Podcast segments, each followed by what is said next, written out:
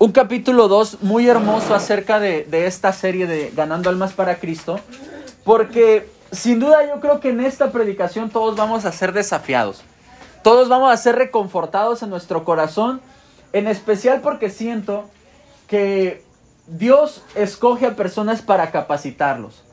No escoge siempre a los mayormente capacitados, sino que Él escoge a todos los que estamos en este lugar y nos capacita. Y yo creo que eso es algo hermoso en lo que todos podemos entrar, hermanos. Aquí, no se trata de que, ah, solamente unos cuantos o, o la predicación o el compartir el Evangelio está reservado para solo algunos. Sino que yo siento que en esta predicación vamos a poder tener un, un hermoso tiempo y decirle al Señor, yo también puedo ser de los escogidos. Amén. Así que eh, mientras usted está preparando Mateo 4 del 18 al 22, esta predicación de, de, esta serie Ganando Almas para Cristo, este capítulo se llama Todos podemos ser pescadores. Amén. Todos podemos ser pescadores. Y mientras usted lo, lo, lo, lo, busca, Mateo 4, 18 al 22, inicio con una oración rapidísima. Amén. Gracias te doy, Dios, por las almas que están en este lugar, Señor. Gracias sobre todo por los pescadores de hombres que tú vas a levantar en medio de esta predicación, Señor. Gracias porque vas a confrontar nuestros corazones y sé que va a venir un compromiso fuerte a nuestras vidas de lo que tú ya has hecho con nosotros, Señor. También queremos que otras personas lo experimenten. Te damos gracias en el nombre del Padre, Hijo y Espíritu Santo. Amén. Hermanita, para, para no, no dejarlo pasar, ¿cuál es su nombre, perdón? Lulú. Lulú, bienvenida. Muchas gracias. Qué bueno que nos acompaña. Dice eh, Mateo 4, hermanos, del 18 al 22. Dice, andando Jesús junto al mar de Galilea, vio a dos hermanos, Simón llamado Pedro y Andrés, su hermano, que echaban la red en el mar porque eran pescadores. Y les dijo, venid en pos de mí y os haré pescadores de hombres. Ellos entonces, dejando al instante las redes, le siguieron. Vamos a, vamos a leer Lucas 5, hermanos, para que nos pueda dar una luz un poquito más amplia los evangelios sinópticos, hermanos, como es Mateo, Marcos y Lucas, relatan las mismas historias, pero son personajes que estuvieron en el mismo lugar y tienen un diferente enfoque. Por ejemplo, Lucas se centra mucho en las cuestiones de la salud. Lucas usted va a encontrar que los evangelios hablan mucho de, y la mujer tenía el flujo de sangre desde hace mucho tiempo. Y el, y el niño estaba enfermo de fiebre. Eso, porque su óptica médica le permitía eso. Mateo es un poquito más práctico y dice, ah, bueno, es que esa mujer tenía muchos años enferma y el Señor la sanó. Es un poquito más práctico, pero sin duda eh, nos, nos dan luz. Entonces, el capítulo de Lucas 5 es un poquito más detallista y dice lo siguiente del versículo 1. Aconteció que estando Jesús junto al lago de Genezaret, el gentío se agolpaba sobre él para oír la palabra de Dios. Y vio dos barcas que estaban cerca de la orilla del lago, y los pescadores, habiendo descendido de ellas, lavaban sus redes. ¿Qué hacían, hermanos? Lavaban sus redes. Y entrando en una de aquellas barcas, la cual era de Simón, le rogó que la apartase de tierra un poco, y sentándose enseñaba desde la barca a la multitud. Cuando terminó de hablar, dijo Simón, boga mar adentro y echa vuestras redes para pescar. Respondiendo Simón le dijo, Maestro, Toda la noche hemos estado trabajando y nada hemos pescado, mas en tu palabra echaré la red. Y habiendo hecho, encerraron gran cantidad de peces y su red se rompía. Entonces hicieron señas a los compañeros que estaban en la otra barca para que viniesen a ayudarles. Y vinieron y llenaron ambas barcas de tal manera que se hundían. Fíjense nada más, eran tantos los peces que habían pescado que se hundían, dicen. Ya lo habían intentado, Viendo esto, Simón Pedro cayó de rodillas ante Jesús diciendo, apártate de mí, Señor, porque ¿qué? Soy hombre pecador. Hoy, apártate de mí, Señor, porque soy hombre pecador. Porque por la pesca que habían hecho, el temor se había apoderado de él y de todos los que estaban con él. Y asimismo de Jacobo y Juan, hijos de Zebedeo, que eran compañeros de Simón. Pero Jesús dijo a Simón, no temas desde ahora serás pescador de hombres. Hermanos, este, este mensaje, hermanos, es muy hermoso porque sin duda dentro de la serie que estamos hablando de ganando almas para Cristo, muchas veces sentimos que no calificamos para hacer este ministerio. Muchas veces sentimos que yo no soy apto para ir a compartir de Cristo. Hermano, me da no no no es miedo, hermano, pero la verdad qué voy a decir? ¿De qué voy a hablar? Hermano, ¿qué voy a hacer cuando yo esté con esa persona? Y la verdad es que es, esta predicación nos habla, hermanos, que muchas ocasiones el Señor utiliza nuestra labor diaria y a personas que probablemente se sienten que no califiquen para hacer una de las obras más grandes, que es compartir el reino de Dios. Hermanos, debemos de entender que el llamado viene de Dios, la comisión viene de Dios, el aprendizaje viene de Dios. Y esto echa por fuera todas lo que nosotros creemos que nuestra elocuencia, o mira, este, yo siento que voy a hacer esto y voy a ir con esta persona y va a conocer de Cristo. Y a veces lo hacemos en nuestra fuerza. Y probablemente por eso a veces nos frustramos. Pedro sabía pescar. Pedro conocía el oficio. Pedro tenía muchísimos años ya pescando. Era su oficio. Era lo que se dedicaba, era lo que le dejaba ganancia. Pero Pedro también se frustraba. Cuando no, cuando no podía pescar, cuando no podía llevar a casa un bocado de pan, cuando no podía llevar el sustento a su casa, imagínese cómo se ponía. ¿Cómo se le pondría a la mujer, hermano? ¿Cómo se le va? Imagínese, ay, ¿cómo que no pescaste nada? El lago de Genezaret, hermanos, por eso decíamos, vemos los dos enfoques, porque Mateo dice, estando en el mar de Galilea, pero Lucas dice, estando en el mar de Genezaret. Este lago, hermanos, se, se, se especializaba por no ser muy profundo. Lo que dicen los arqueólogos bíblicos es que cuando los pescadores echaban la red, era muy sencillo que pescaran. Porque eh, el punto más hondo son 25 metros. Entonces quiere decir que no batallaban mucho, no buscaban aguas profundas. Era un lago, hermanos, no era un mar abierto. Pero resulta que Jesús en este día se, se, encuentra predicando en diferentes lugares, pero todavía no arma un equipo para que puedan seguir la misión. Si usted recuerda cuánto duró el ministerio de Jesús, tres años. Aproximadamente dicen los historiadores que de los años 30 a los 33 años de Jesús fue el tiempo que duró su ministerio. Entonces Jesús, eh, al, después de los 30 años, se enfoca en buscar personas. Se enfoca en, buscar personas que, que, él sabe que pueden rendir. Y entonces dice, dice Mateo que andando, caminando por el mar de Galilea, ve las barcas, ve el oficio, ve a los hombres. Y entonces centra su mirada en dos hombres. Uno de ellos en especial llamado Simón, que después se conocería como Pedro. Simón es, el nombre de aquel que vacila, aquel que, que eh, eh, el significado de Simón es aquel que no es muy, que es muy decidioso. Eh, se, podremos identificar o podremos pensar en alguien que no, sí lo voy a hacer, pero resulta que no lo hace. No, sí, verá, espérame tantito ahorita y resulta que pasa un día, dos, tres días. O no, es que sí voy a tomar la decisión, pero resulta que no la tomamos. O no, verás que sí te voy a poner el cuadrito ese ahí en la casa, ¿va? Y yo soy uno de esos, hermano, y no lo ponemos, ¿va? Simón es eso. Era vacilante, era, era. Pero cuando tiene el encuentro con Jesús, le dice: Ya no te llamarás Simón, te llamarás Pedro. Y Pedro es roca, es decidido, es fuerte, es, es algo poderoso, es, es algo en lo que tú puedes encontrar una seguridad. Pedro significa Petra, piedra, fortaleza. Pero ¿qué pasa? ¿Qué sucede? ¿Por qué cambia eso? Sin duda Jesús está buscando hombres y mujeres, hermanos, que quieran seguir la comisión. Y vemos que no, no, fue a buscar a, la sinagoga, no fue a buscar al instituto bíblico de la época, no fue a buscar este, a, la, a la grande empresa, a la, a la pesquera, por, no sé dónde, dónde vendía este hombre sus, sus, sus pescados, lo que pescaba. No fue al ejército romano, no fue con los reyes. Dice la palabra de Dios que andando caminando en el, en, en el lago, vi a dos hombres comunes Vi a dos hombres comunes, haciendo tareas comunes, hermanos. Haciendo tareas comunes. Hombres comunes son los que Jesús llama y reenfoca sus actividades. Porque solo Jesús busca en los lugares comunes. Solo Jesús busca en lugares comunes a hombres comunes. Su labor diaria, hermanos, de, de, de Pedro se convertiría en el sello personal de lo que Dios haría con él. ¿Cuál era el oficio de Pedro, dijimos? Pescador.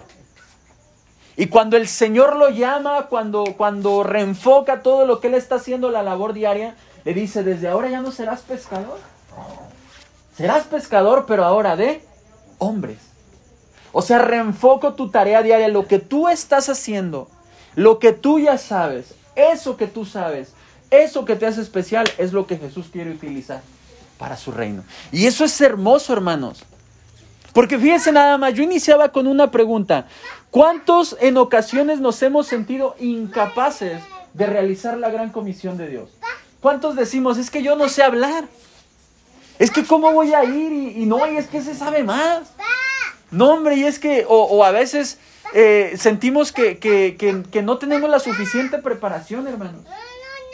Pero esta historia de Pedro nos, nos, nos, este, nos enseña que la actividad que estamos desarrollando, cuando la ponemos en los brazos de Cristo, Él se encarga de reenfocarla. Y ahorita vamos a ver un poquito más profundo eso. Algo especial a notar es que Jesús llega en un momento preciso al llamado. Dice Lucas, nos abre un poquito más el panorama. Y cuando Mateo dice andando, caminando sobre el mar, se encuentra dos hombres y les dice, desde ahora venid en pos de mí, que yo los haré pescadores de hombres. Pero Lucas nos dice algo muy interesante.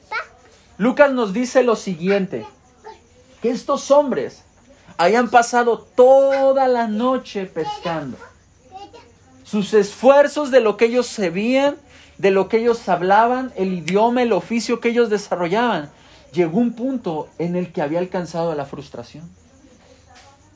Imagínese nada más, saber lo que sabes, creer que sabes lo que sabes y llegar a un punto en el que ya no te sirve para nada y decir, imagínense aquella costurera que de pronto eh, sabe, ahorita porque recuerdo ahorita que, veo esta hermosa mesita, imagínense la costurera que sabe muy bien, sabe, sabe puntada, sabe tantas cosas dentro de la costura, pero que de pronto le empieza a fallar la vista. O que de pronto ya pasaron de moda las, las, las máquinas. Y que ahora se tiene que enfrentar a una realidad donde hay máquinas modernas, donde hay personas probablemente más preparadas, pero el conocimiento lo tiene. El saber pescar, Pedro ya lo sabía. Sabía cómo echar la red. Sabía cuál era el horario mejor para poder ir por los peces. Sabía muy bien los vientos. Hay algo que el Señor quiere utilizar de lo que tú haces, que probablemente tú sientes que ya es frustración, es que yo no sé hablar. Es que, híjole, me da mucho miedo. No, no, no sé qué decir cuando estoy frente a una persona. Me da miedo hablar de Cristo, me da miedo que sepan que yo soy cristiano. Hermanos, llegaste al punto exacto en el que estaba Pedro. Estamos en el punto preciso en el que nuestro conocimiento nos ha invitado ya a lavar redes, a lavar nuestra frustración y a prepararnos para el siguiente día a ver qué sucede. Pero en ese momento Jesús llegó y el llamado que le hizo a Pedro fue un momento muy especial. Cuando la frustración, cuando el propio esfuerzo nos hace perder la esperanza. Pero en ese momento llega Jesús. Y ha llegado Jesús, hermanos. Llega cuando nuestros esfuerzos ya no tienen validez. Pero yo quiero que veamos a la luz de este pasaje cómo es que la vida de hombres comunes, hermanos, puede transformar completamente nuestro entorno social, nuestro entorno cultural, nuestro entorno familiar, hermanos. Y podemos empezar a creer que somos calificados para la obra de Cristo. Si probablemente usted está batallando como yo batallé durante muchísimo tiempo, ¿será que de verdad Dios me puede usar? No, es que yo creo que solamente utiliza los del Instituto Bíblico. No, es que yo creo que nada más utiliza, no digo que no los utilice, claro que los utiliza. Y si nosotros podemos prepararnos, qué bendición. Pero hermanos, hay algo que usted tiene que el Señor puede usar. Cuando Moisés recibe el llamado, hermanos, de libertar al pueblo, Moisés pone muchos pretextos. Mira, es que no sé hablar, Señor. Soy tartamudo. Oye, mira, es que, este, pues mira cómo ando. O sea, voy a llegar y voy a decir, ¿y quién voy a decir que me envía? Y el Señor le da confirmaciones tres veces. Y le dice, ¿qué tienes en tu mano? Una vara, Señor. Eso es lo que voy a utilizar. Cada vez que, Moisés iba ante Faraón, ponía eh, eh, la vara, y no es que la vara hiciera el milagro, sino que el poder, eh, lo que necesitaba él probablemente para, para, este, para emprender, para accesar al reino de los cielos. Decía, necesito usarte, dime qué quieres. Y Moisés tan inseguro, tan, tan así, tan miedoso, dice el Señor, bueno, a ver, Aarón va a hablar en tu nombre. ¿Qué más tienes en tu mano? ¿No puedes hablar? Ok, pongo antes, pero ve, levántate, anda, ve, conquista, habla, atrévete. Entonces el Señor Jesús utiliza en Moisés lo que menos parece importante en su vida.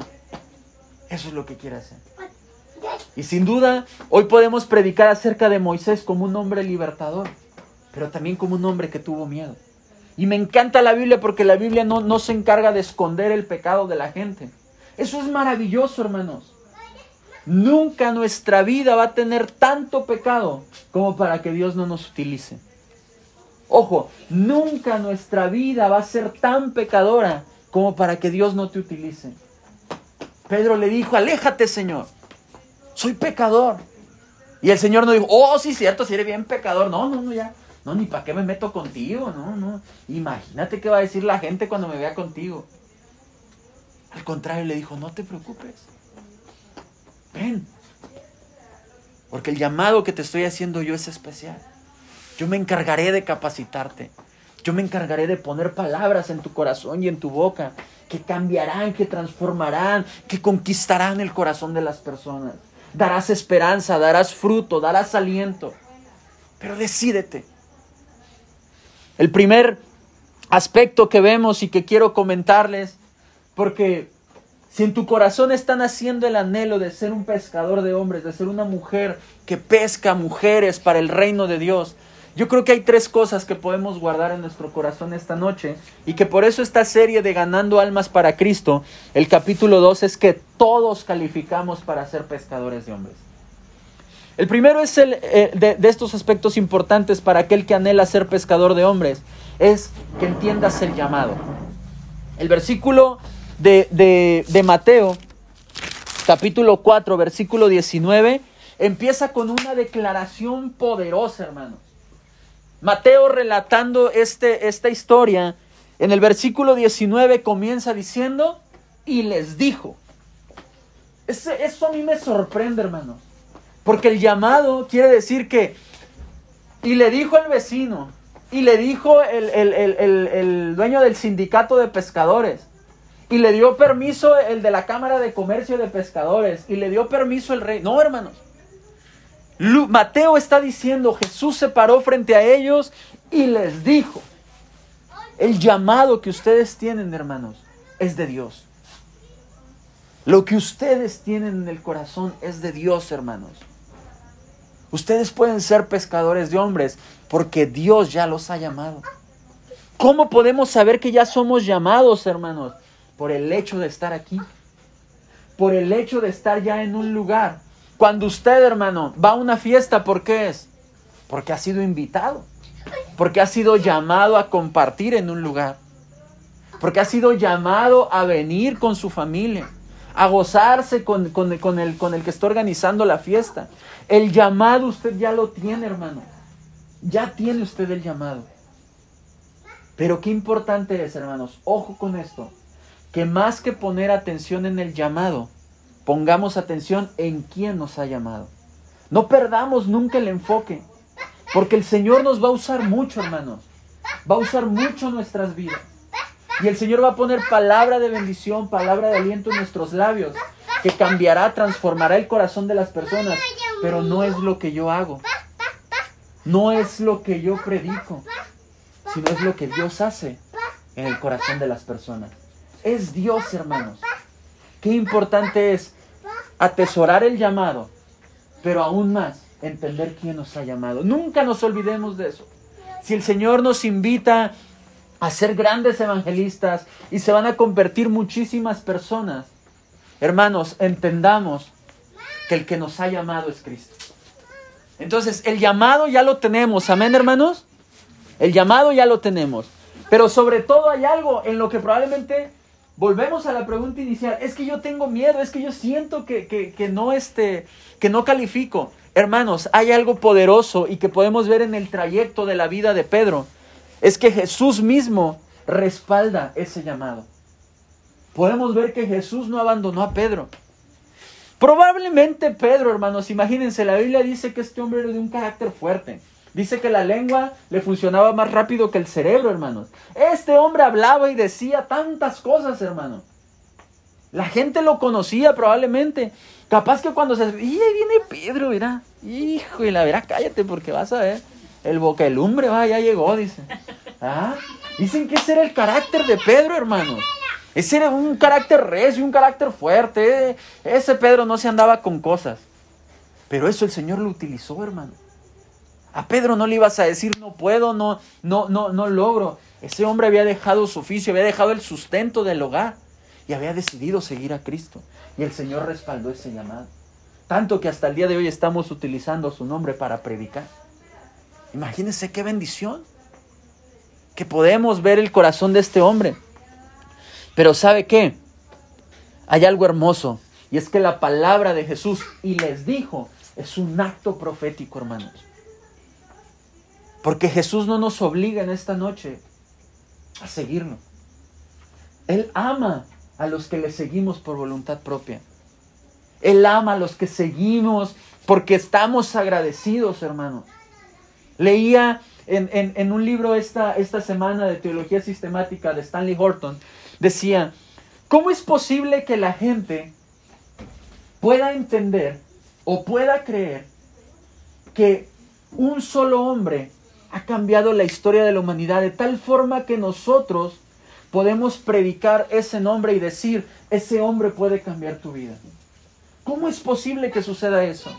¿Cómo es posible que la gente nos vea y diga, pero, o sea, ¿cómo un hombre te puede transformar la vida?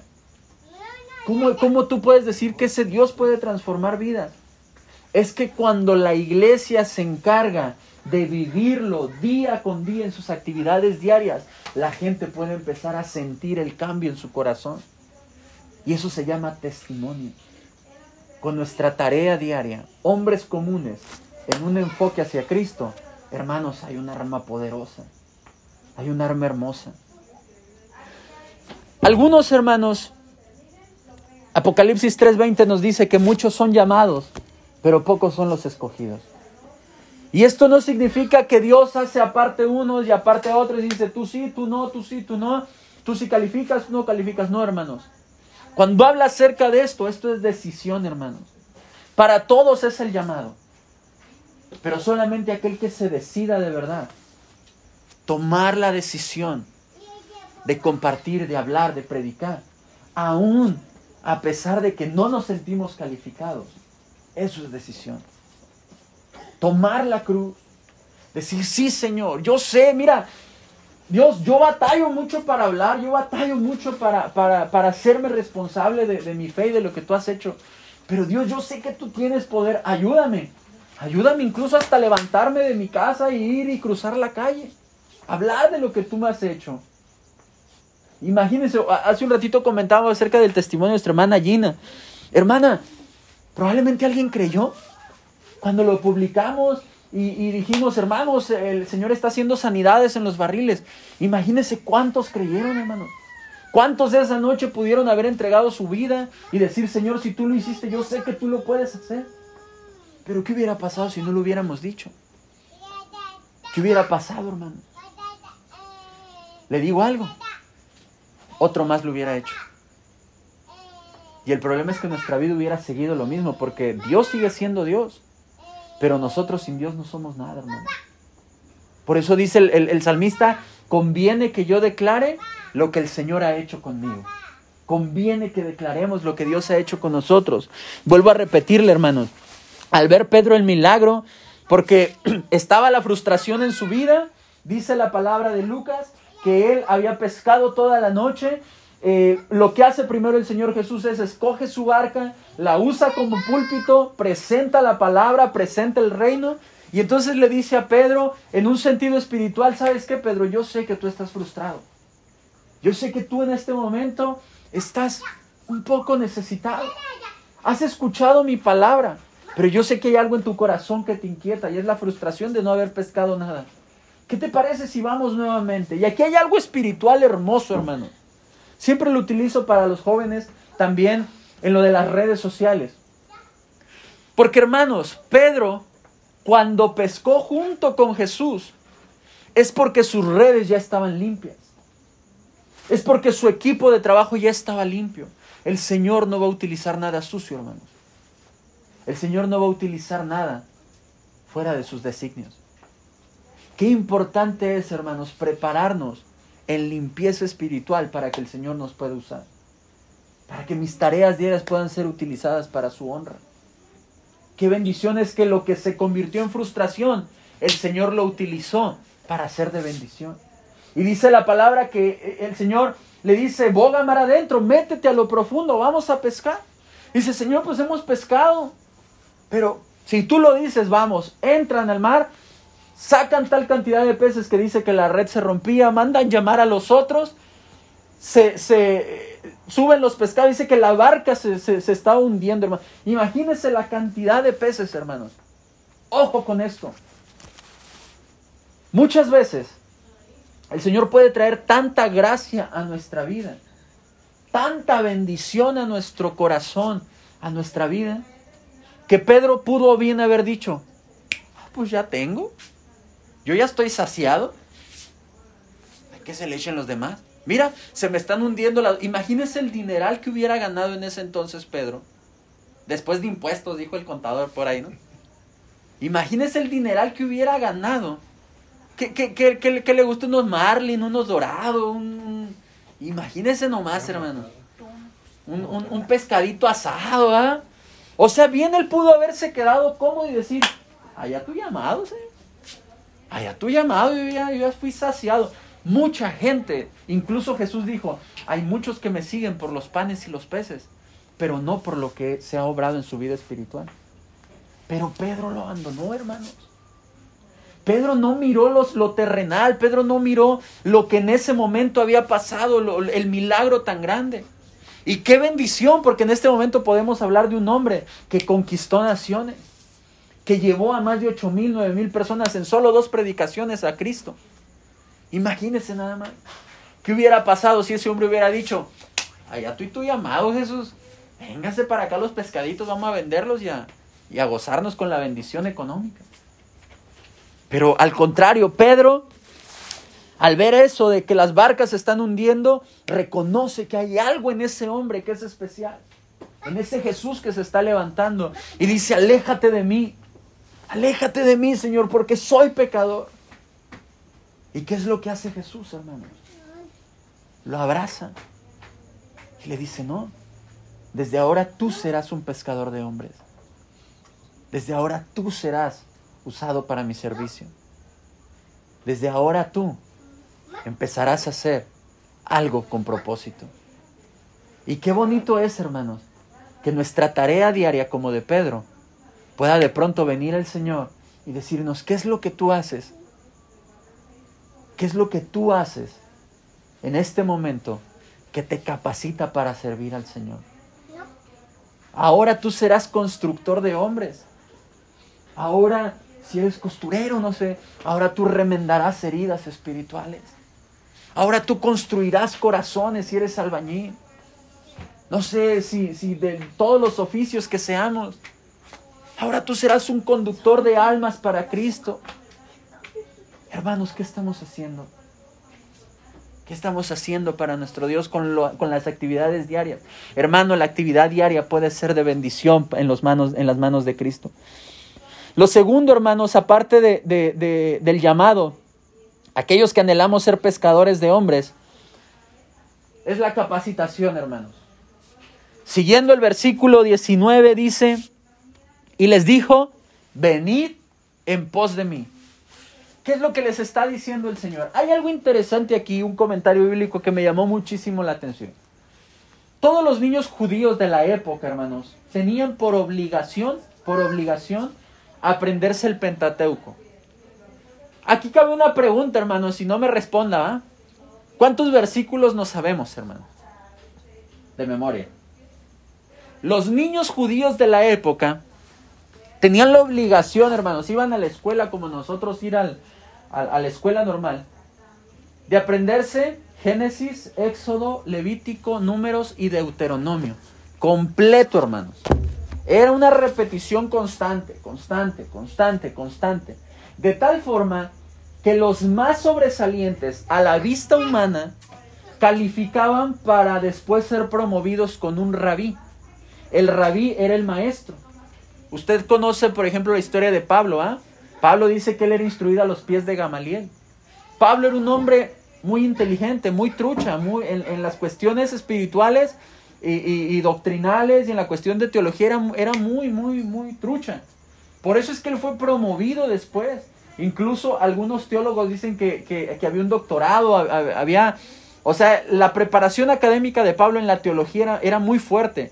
Por eso es que algunos historiadores dicen que Pablo fue utilizado en muchos ámbitos, porque no solamente el ámbito social de la época era que se hablaba el griego, era este, que se hablaba el arameo, era que se hablaba el hebreo en, la época. Algunos historiadores dicen que por, por el hecho de que Roma eh, conquista Grecia, Grecia deja todo lo que es el sistema de gobierno pero también deja lo que son las costumbres y también deja lo que es la lengua. Entonces, muchos arqueólogos de la época dicen que estos hombres dominaban el hebreo, el arameo y sobre todo el griego, que era el idioma de la época. Como nosotros ahorita decir cuál es el idioma universal, dicen que es el inglés, ¿verdad? Usted va a cualquier lugar del mundo y sin duda va a haber alguien hablando inglés, o el chino o el español, que son los tres idiomas más utilizados. Entonces, algún comentario que, estaba leyendo y que me pareció interesante es que Pedro fue un niño como todos los judíos que, tenía esta, esta parte, pero sin duda, hermanos, llegó un punto en el que no calificó para escoger a su rabí. Un rabí decía, este niño se ve que es el, más inteligente, véngase para acá. Y cuando el rabí lo llamaba, hermanos, cuando, cuando el, el maestro lo llamaba, que eso significa, estos niños empezaban a crecer y de tal forma que cuando usted los veía por la calle, decían, ese joven está estudiando con tal rabí, porque mira cómo camina, mira cómo se mueve, mira cómo se expresa, mira cómo se viste. Ese está con el rabí tal porque mira cómo tan, tan, tan, tan, tan. De alguna forma Pedro, hermanos, no calificó para esto por el oficio que estaba haciendo. Porque cuando calificaban para ese oficio, Quiere decir que se dedicaban a eso y después ellos pasaban a ser los próximos rabí. Y después empezaban ya después en, un Sanedrín y era, era el, magisterio de aquel entonces. Por el oficio de Pedro, algunos historiadores dicen que este joven no calificó. Entonces imagínense la frustración que este hombre traía desde niño no ser escogido. Pero cuando conoció de Cristo y le dijo, venid en pos de mí, era lo que utilizaban los rabí diciéndole, ven y sígueme ven conmigo. A partir de ahora yo seré tu maestro y tú serás como yo, caminarás como yo, harás lo que yo hago, predicarás lo que yo hago. Pero hermanos, por eso es que a Jesús se le, se le conoce como el maestro de maestros. Le llamaban rabí, diciéndole maestro. Hermanos, pues era el mismo Dios. Se conocía la ley al revés y al derecho. Pero ¿saben qué es lo hermoso de esto? Que así como Pedro, muchas veces nosotros hemos sido rechazados. Muchas veces nosotros hemos sido apartados porque a los ojos de los hombres no calificábamos. No calificábamos para hablar bien, no calificábamos para tener un estatus económico, no calificábamos a los ojos de los hombres para tener tal posición. Pero sin duda cuando el Señor nos llama dice, venid en pos de mí. Yo ahora voy a ser tu maestro. Yo ahora te voy a capacitar. Yo ahora te voy a enseñar. Y qué bendición, hermanos, que Pedro pudo tomar la decisión. La capacitación, hermanos, es importante en nuestra vida como creyentes. Porque sin duda el Señor pondrá palabras en nuestros labios para hablar. Pero no vamos a poder hablar aquello que no conocemos. Yo le pregunto a los que de plano no saben nada. Yo ahorita comentaba con el hermano acerca de la equitación. Yo sinceramente no sé nada de eso. Por lo tanto, yo no puedo hablar, hermanos. Pero hablemos, por ejemplo, de contabilidad, hablemos, por ejemplo, de teología, hablemos de fútbol, hablemos de cuestiones digitales, de computación. Eso sí lo entiendo. Pero si me hablan de cocina, hermanos, yo no sé nada. Capaz que yo le echo tres cucharadas de sal, hermanos, y nomás vamos a hacer sopa para tres, imagínense nomás, ¿no? Hay cosas que usted sabe, hermanos, que Dios puede utilizar para su propósito. Se la pongo así porque tiene que ver con la próxima predicación que se llama Estrategias para alcanzarlos. Fíjense nada más. ¿Qué tal que usted es muy buena cocinera? ¿Qué tal que usted es buenísima cocinera? Y prepara una sopa para llevársela a su vecina. Oye, fíjate que preparé una sopita, ¿qué te parece si la compartimos? Y eso es una estrategia para alcanzar a alguien. Porque abres completamente. ¿Qué es lo que hace usted, hermano, diariamente? Que sabe que es bueno y que reenfocándolo en los pies del Señor usted puede ganar un alma para Cristo. ¿Qué tal que usted es muy buena para pintar como Georgette? ¿Ah? Y que entrega un cuadro con un versículo. Y que usted lo entrega y que sabes que esa palabra lo ocupaba. Que diga Dios te ama, eh, no sé, más a todos los que creyeron y a los que aceptaron les dio la oportunidad de ser sus hijos. Imagínese que se encuentra una persona que nunca ha tenido una relación con sus padres y que diga, ¿cómo? O sea, yo puedo ser hijo de Dios. Y que usted tenga palabras de lo que ya conoce, de lo que ya ha escuchado, y que le diga sí, porque la palabra dice que tú puedes creer, que tú puedes aceptar y que eso te hace hijo. Hermanos, la capacitación tiene que ver con lo que yo he estado buscando. Y eso significa el compromiso de ser llamados. Pedro ya sabía, hermanos, por la vida eh, de niño que tenía, la juventud, ellos los judíos sabían al revés y al derecho la, la ley, hermanos, y ya se la sabían. Por lo tanto, Jesús no batalló en esa parte, pero sí tenía que expandir su mente, su corazón, su alma, para entender que ese reino era de la gracia y no de la ley. Ese reino no condenaba, sino que ese reino aceptaba a los que no calificaban. Hermanos, yo nunca califiqué para hablar. Hermanos, se los digo delante del Señor, yo faltaba a la escuela, hermanos, cuando tenía una exposición. Era un temor, hermanos, de verdad, hablar. No, no, no hilaba tres, cuatro palabras juntas, hermanos. Era un terror, hermanos. Me escapaba, me pinteaba las clases hasta la secundaria. Pero cuando conocí de Cristo, hermanos, delante del Señor y con todo el temor y reverencia, les digo, hermanos, yo le entregué mis labios al Señor. Le dije, Padre, tú sabes que yo no sé hablar. Tengo muchas ganas de hablar de ti. Pero yo no sé hablar. Dame palabras nuevas. Hermanos, fue oración, fue ayuno, fue búsqueda. Y el Señor, por su pura misericordia, nunca fui tan pecador como para que el Señor no me usara. Fue cuestión de decisión, de que el Señor empezara a usar mi vida. Y aquí hay algo importante, hermanos. ¿Por qué ser importante el Espíritu Santo en nuestra vida, hermanos? ¿Por qué ser importante? ¿Por qué será que el Señor les dijo, yo me voy? Pero viene otro, el cual los capacitará, los guiará a conocer toda la verdad. ¿Le parece si leemos Lucas 6:39? ¿Por qué ser importante el Espíritu Santo en esta comisión y en esta capacitación, hermanos? Lucas 6:39 nos dice, y les decía una parábola, ¿acaso puede un ciego guiar a otro ciego? ¿No caerán ambos en el mismo hoyo? ¿Cómo podemos guiar a alguien más si no nos hemos preparado, hermano?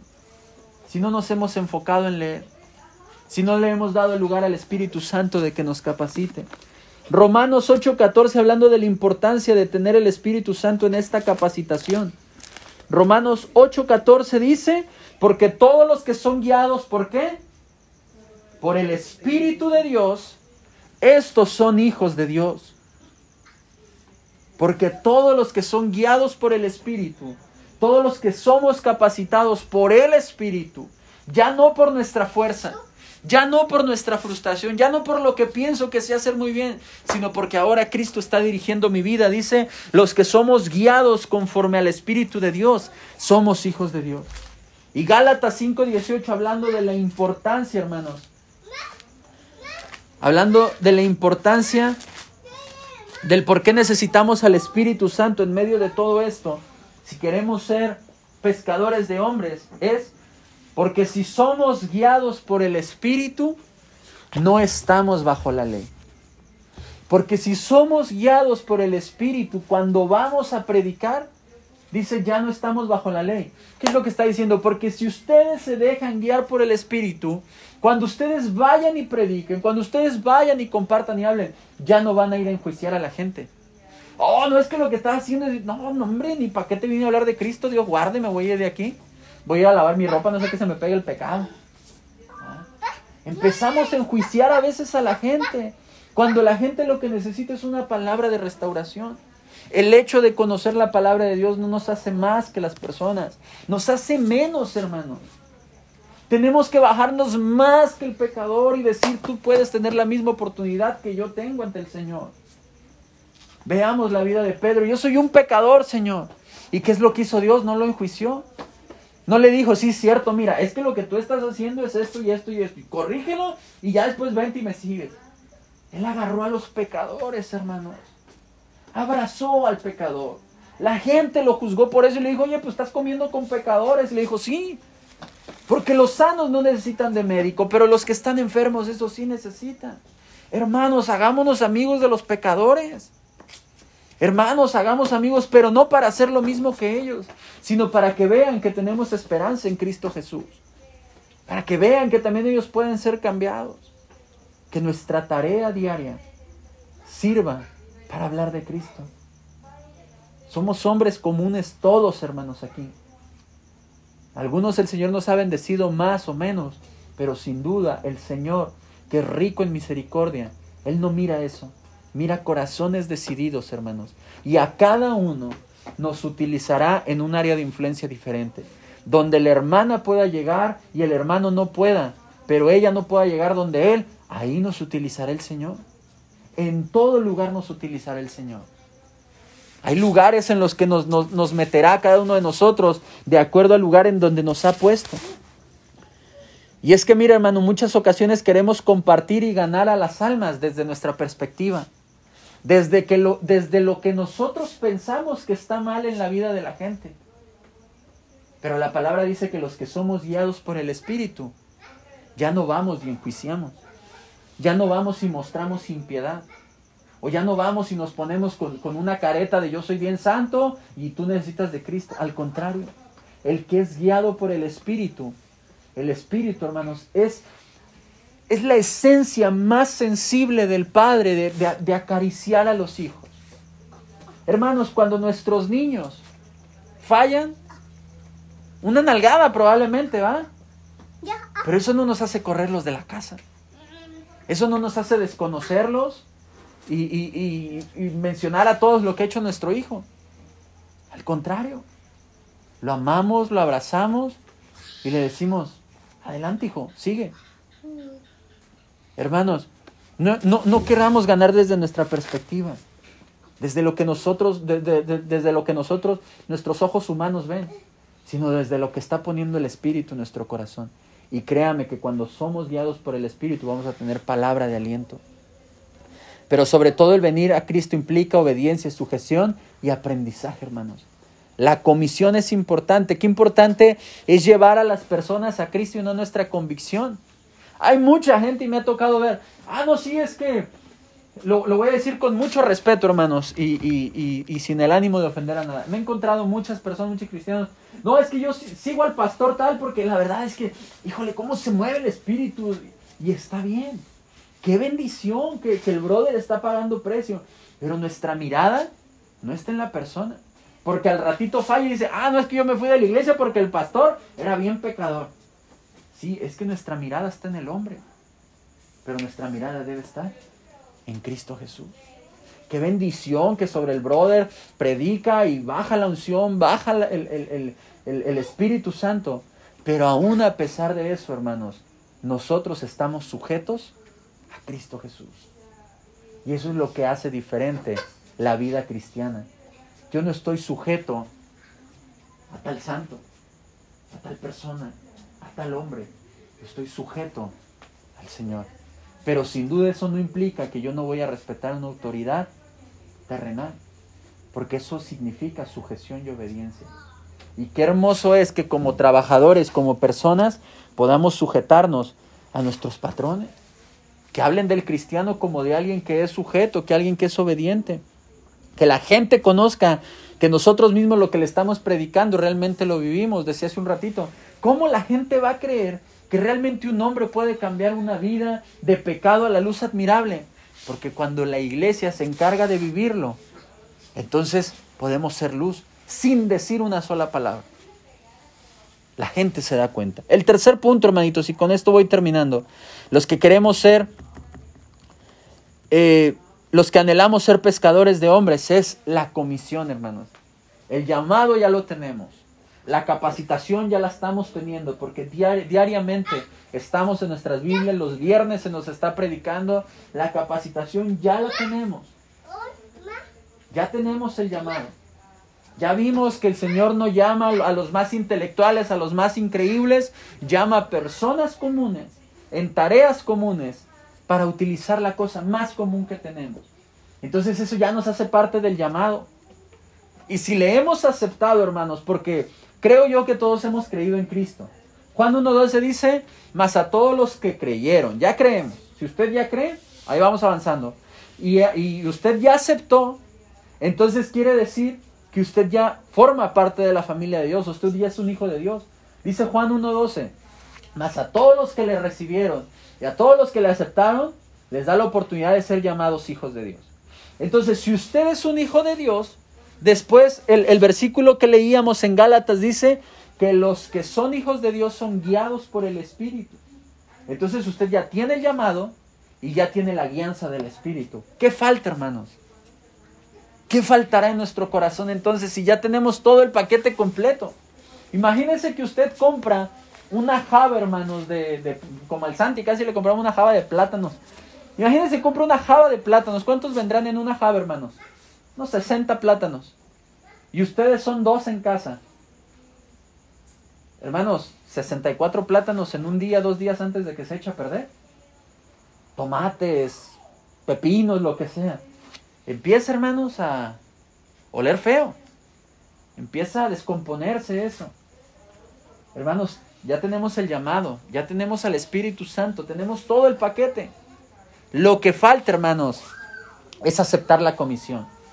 Y aquí es donde viene el compromiso, hermanos, porque es muy bonito saber que Dios me puede usar, saber que Dios está interesado en mi persona, saber que aunque yo no califico, aunque no tengo los estudios más increíbles, el Señor me puede usar.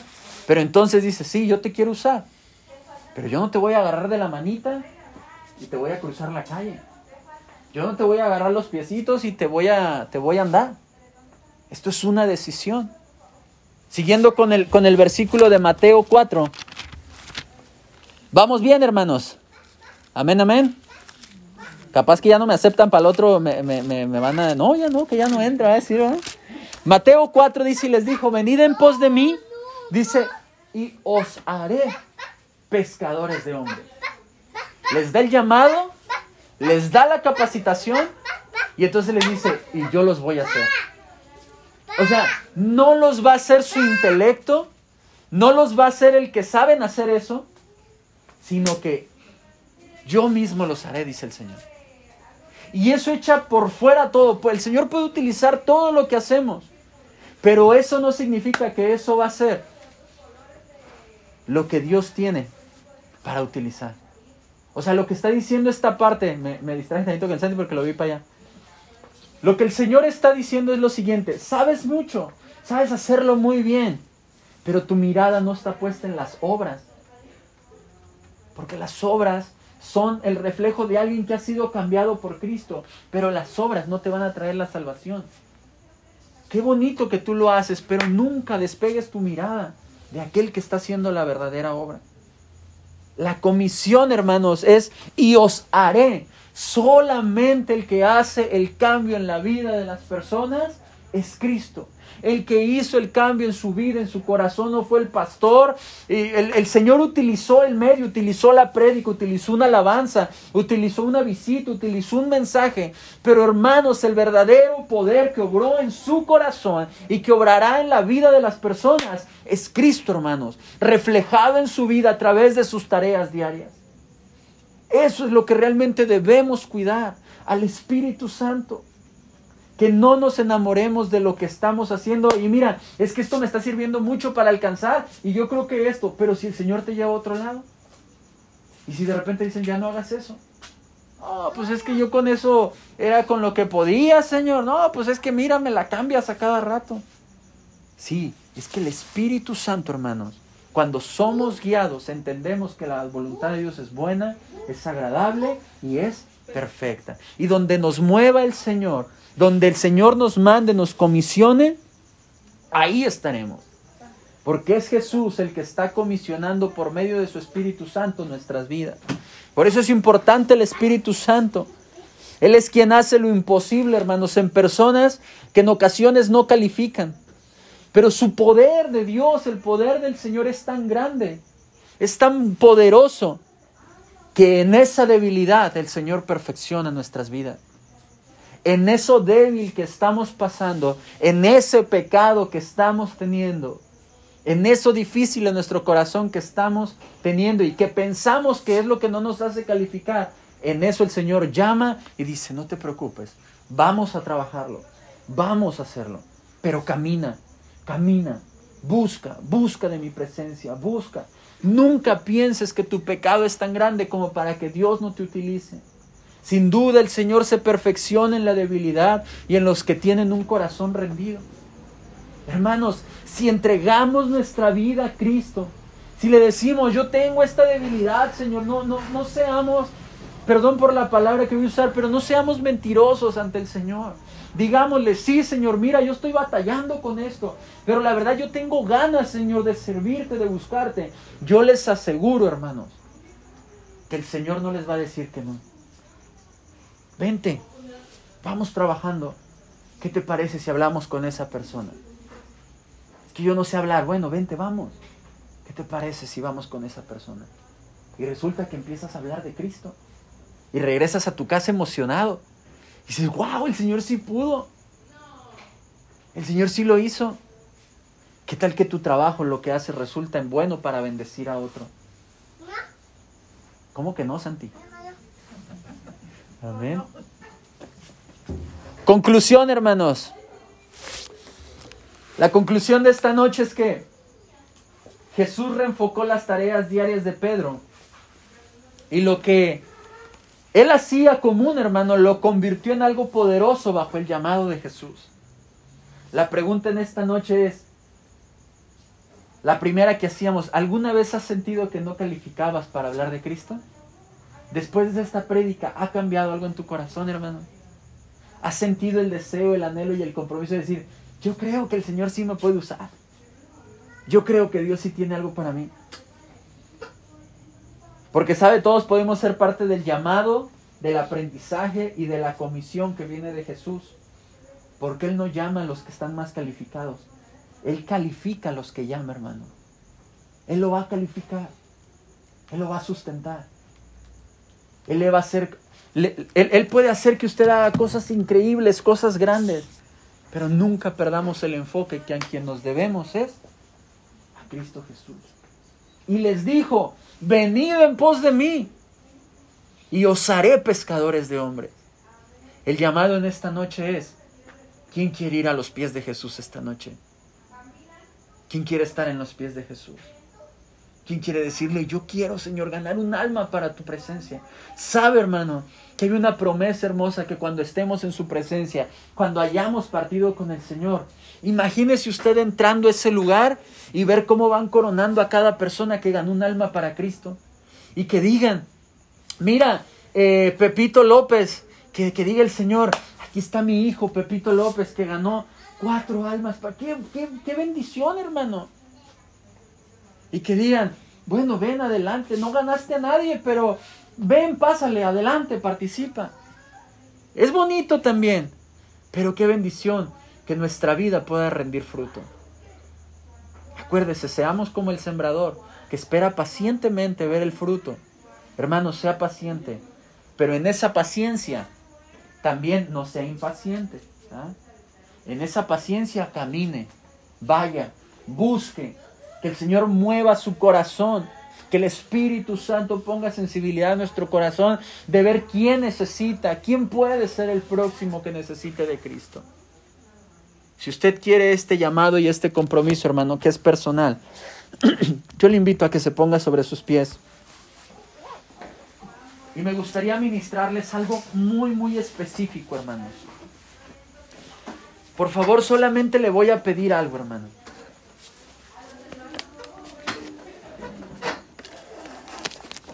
Hemos entendido que Pedro es un hombre común, que fue utilizado en sus cosas comunes para hacer cosas poderosas. Hemos entendido que ya tenemos el llamado, que podemos ser capacitados. Pero a mí me interesaría que comprendamos la comisión, hermano. Y solamente le voy a pedir algo muy específico en esta noche. Que por favor ahorita no piense en sus hijos, no piense en su familia, no piense en su enfermedad.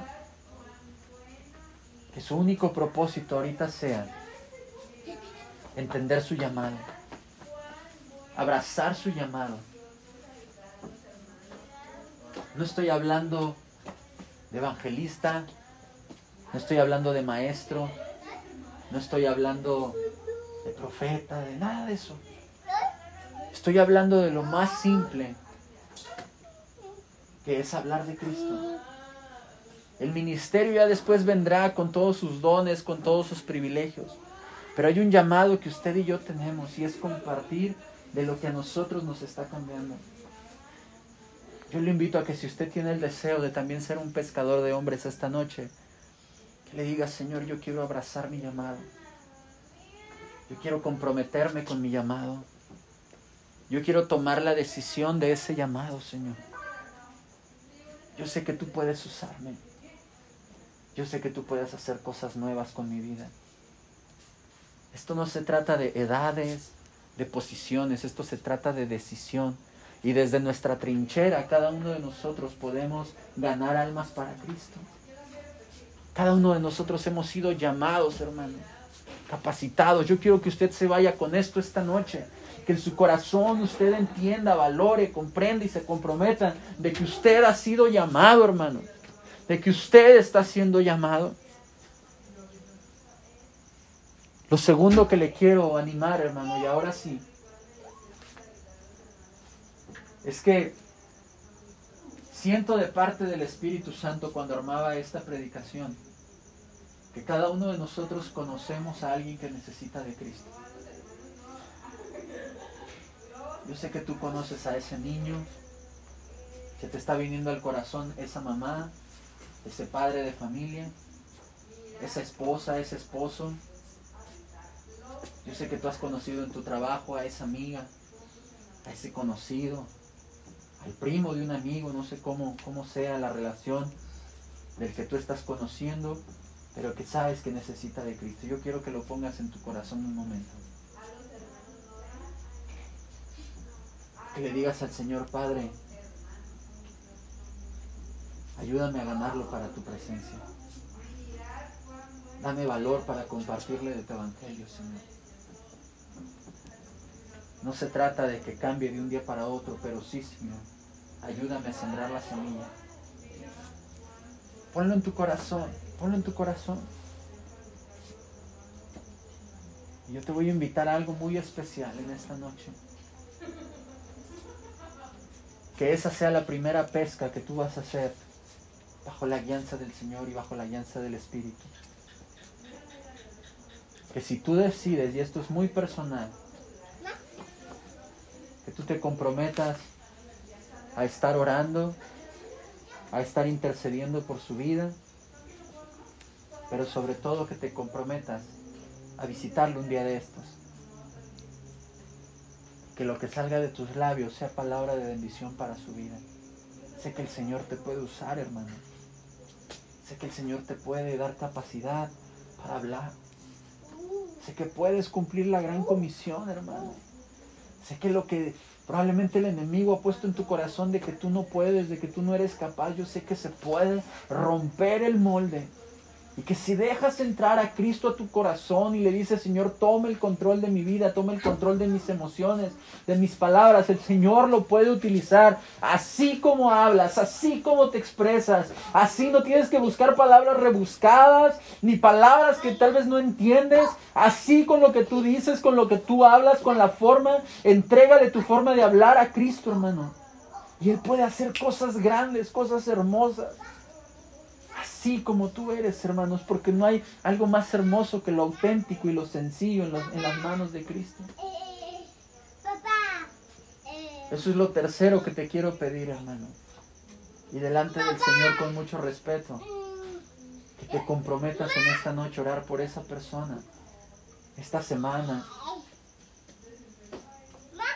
¿Qué tal que puedes hacer un ayuno por su vida antes de ir?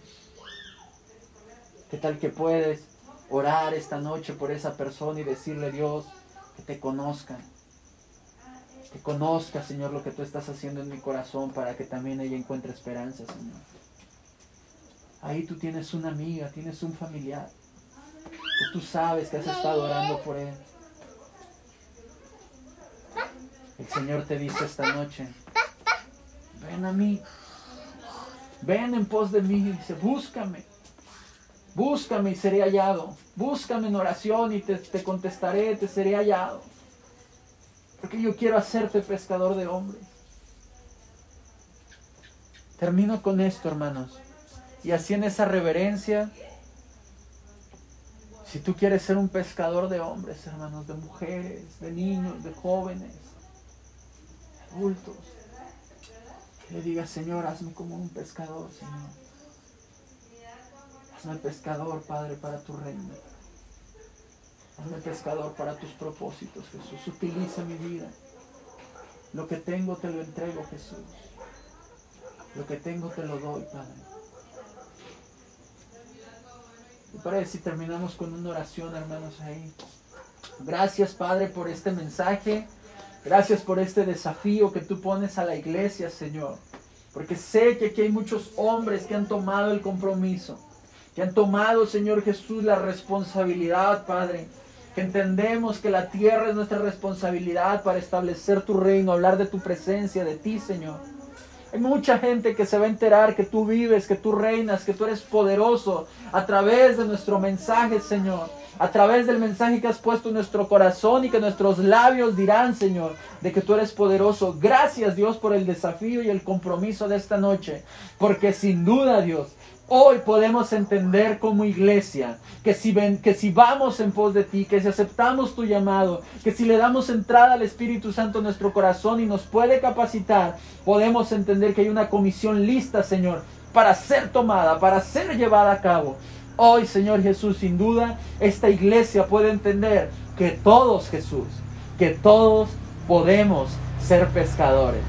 Te damos gracias, Jesús, en el nombre del Padre, Hijo y Espíritu Santo.